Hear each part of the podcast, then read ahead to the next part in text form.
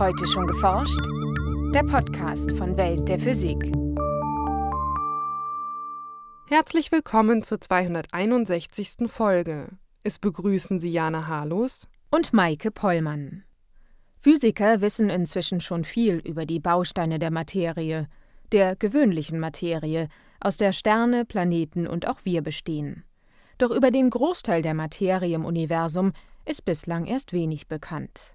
Ja, das Rätsel der dunklen Materie, das ist jetzt ein Problem, das seit ungefähr ja, seit den 1950er, 60er Jahren massiv besteht. Es ist auch kein kleines Problem, es ist eher ein großes Problem, weil es um sehr viel geht. So Raimund Strauß vom Max-Planck-Institut für Physik in München. Denn viele Beobachtungen deuten darauf hin, dass es im Kosmos noch eine für Teleskope unsichtbare, also dunkle Materieform geben muss. Woraus diese besteht, ist aber noch vollkommen unklar. Was Wissenschaftler unternehmen, um mehr über die mysteriöse dunkle Materie herauszufinden, erfahren Sie im heutigen Schwerpunkt. Außerdem berichten wir über das kooperative Verhalten von Ameisen, das sich mit physikalischen Modellen beschreiben lässt, über eine rekordverdächtige Galaxie im frühen Universum und über die Nanostruktur menschlicher Knochen, die nun entschlüsselt wurde. Erst einmal aber der Beitrag über dunkle Materie von Franziska Konitzer. Das beobachtbare Universum enthält laut Schätzungen 6 mal 10 hoch 51 Kilogramm an Materie. Das ist eine Zahl mit 52 Stellen vor dem Komma. Das klingt zwar nach einer ganzen Menge, doch die sichtbare Materie im Weltall scheint dennoch nicht auszureichen. Das zeigten bereits Beobachtungen des Physikers Fritz Zwicky in den 1930er Jahren. Er hat Galaxiencluster sich angeschaut, das sind Ansammlungen von sehr vielen Galaxien und hat gemerkt, dass da an der Dynamik, an der Bewegung was nicht stimmen kann. Er hat einfach geschaut, wie viel Masse ist da in diesem so Galaxiencluster und hat dann die Geschwindigkeit gemessen, was man damals schon konnte, und hat gemerkt, das passt nicht zusammen. Dieses Gebilde dürfte nicht existieren. Erklärt Raimund Strauß vom Max-Planck-Institut für Physik in München. Die Galaxien in dem von Zwicky beobachteten Galaxienhaufen bewegten sich nämlich vergleichsweise schnell, und die Schwerkraft der sichtbaren Materie war zu gering, um die Galaxien zu einem Haufen zusammenzuhalten. Es muss also einen zusätzlichen Klebstoff geben, und er hat es damals dunkle Materie genannt. Andere Astronomen schenkten dieser dunklen Materie zunächst wenig Beachtung. Der von Fritz Zwicky beobachtete Galaxienhaufen mit seiner unerklärbaren Dynamik blieb so einige Jahrzehnte lang ein scheinbar kurioser Einzelfall. Und es wird dann erst wieder in den 1950er, 60er Jahren aufgegriffen, als man dann sehr viel genauer die Bewegungen in Galaxien beobachten konnten, die sogenannten Rotationskurven. Und hat auch das Gleiche festgestellt auf einer ganz anderen Skala, auf einer viel kleineren Skala, nämlich der Skala von einer Galaxie.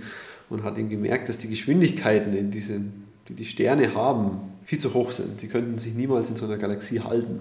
Es muss also was Zusätzliches geben, das gravitativ anziehend wirkt und diesen ganzen Konstrukt zusammenhält. Diese zusätzliche Materie zeigte sich allerdings nur durch ihre Schwerkraft.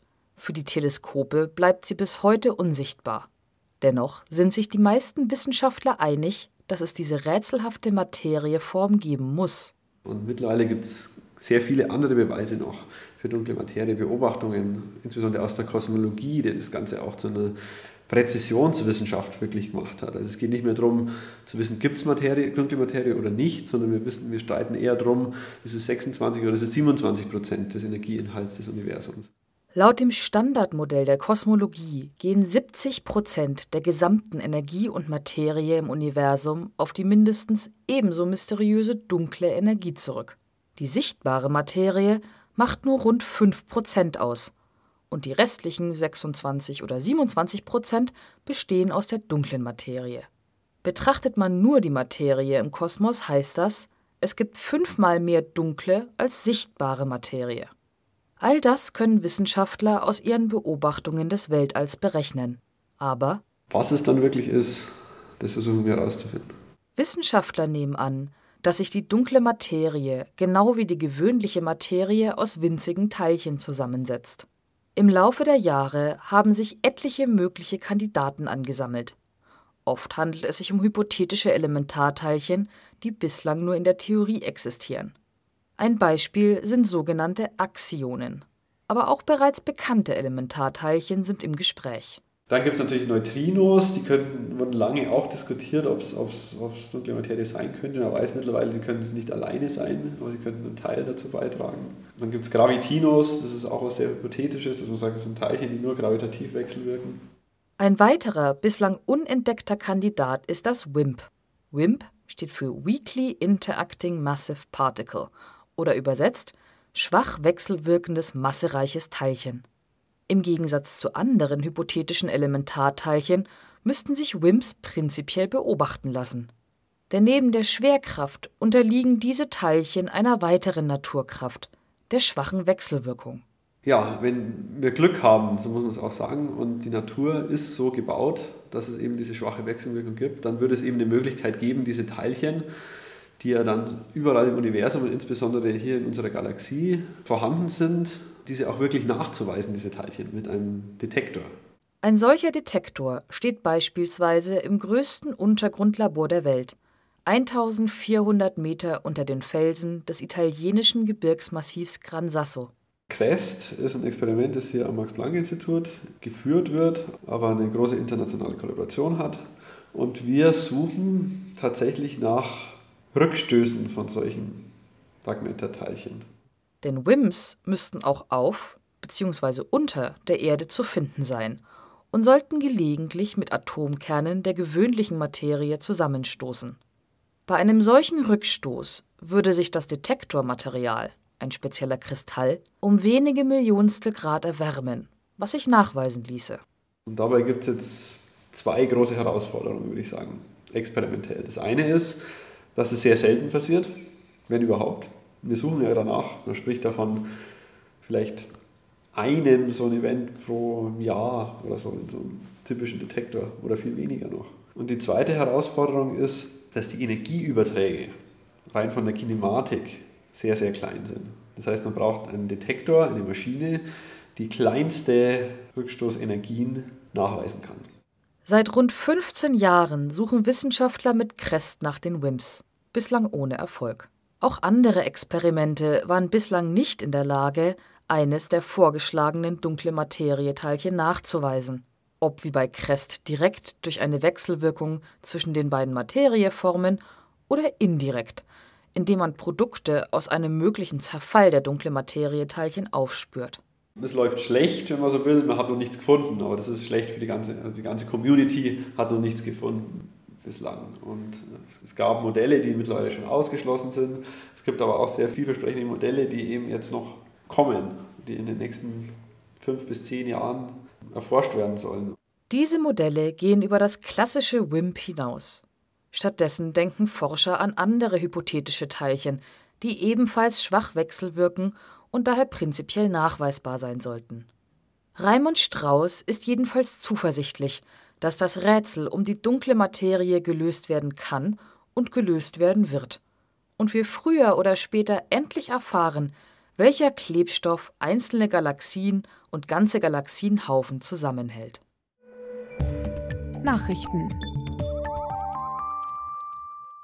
Ameisen gehören zu den stärksten Lebewesen überhaupt.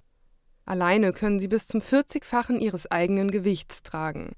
In einer Gruppe wuchten sie sogar Lasten von bis zu 50 Gramm, bei einem Körpergewicht von jeweils nur knapp 10 Milligramm. Möglich wird das durch eine ausgeklügelte Koordination, wie Wissenschaftler nun in der Fachzeitschrift Nature Physics berichten. Die Forscher untersuchten in ihren Experimenten das Verhalten von Ameisen, die gemeinsam ein Objekt mit einem Durchmesser von knapp zwei Zentimetern zu ihrem Nest tragen. Während des Transports nehmen einzelne Ameisen die Richtung und Stärke der Kraft wahr, die am Kontaktpunkt zur Last wirkt. Auf diese Kraft stimmen die Insekten dann ihr Verhalten ab. Je größer die Ameisengruppe, desto schneller transportiert sie die Last zum Nest.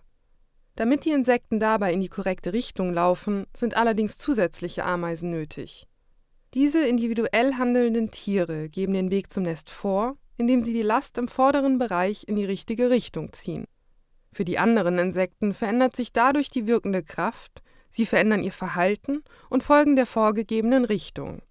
Die Experimente zeigen, dass Ameisen für diese kooperative Leistung keine Duftstoffe, Blickkontakte oder direkte Tastreize benötigen. im Unterschied zu anderen Insekten.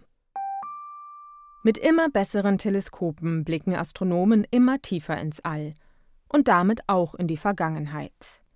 Je weiter sie sich dem Urknall annähern, desto weniger sternenbildende Galaxien finden sie zwar, doch wann die Sternentstehung erstmals einsetzte, ist bislang noch nicht endgültig geklärt. Nun beobachteten Astronomen mit der Radioteleskopanlage ALMA eine Galaxie, in der sich offenbar bereits 250 Millionen Jahre nach dem Urknall die ersten Sterne formten. Damit stellt die Galaxie einen neuen Rekord auf, so die Wissenschaftler im Fachblatt Nature. Die Galaxie befindet sich, von der Erde aus gesehen, genau hinter einem massereichen Galaxienhaufen. Mit seiner Schwerkraft wirkt dieser als Gravitationslinse und bündelt das Licht des fernen Sternsystems. Auf diese Weise wird dessen Strahlung etwa 15-fach verstärkt. Nur so waren die Astronomen in der Lage, das Spektrum der fernen Galaxie mit hoher Genauigkeit zu untersuchen. Die Entdeckung zeige, dass mit künftigen Großteleskopen wie dem James Webb Space Telescope eine direkte Beobachtung der ersten Sternentstehung im Kosmos möglich sein könnte. Wegen ihres komplexen Aufbaus sind Knochen sehr fest und zugleich elastisch. Außen bestehen sie aus kompaktem Knochengewebe und im Innern findet sich ein schwammartiges Gerüst. Im Wesentlichen bilden Knochen ein Verbundmaterial aus zwei Substanzen, aus dem flexiblen Strukturprotein Kollagen und den harten Kristallen des Minerals Apatit. Durch einen speziellen Aufbau der beiden Stoffe erreichen knochenmechanische Eigenschaften, die besser sind als die der Substanzen allein. Diesen speziellen Aufbau analysierten Wissenschaftler nun mit bisher unerreichter Genauigkeit. Mit Hilfe der Elektronentomographie und der Rasterelektronenmikroskopie untersuchte das Team etwa 100 Nanometer dünne Schnitte eines Oberschenkelknochens.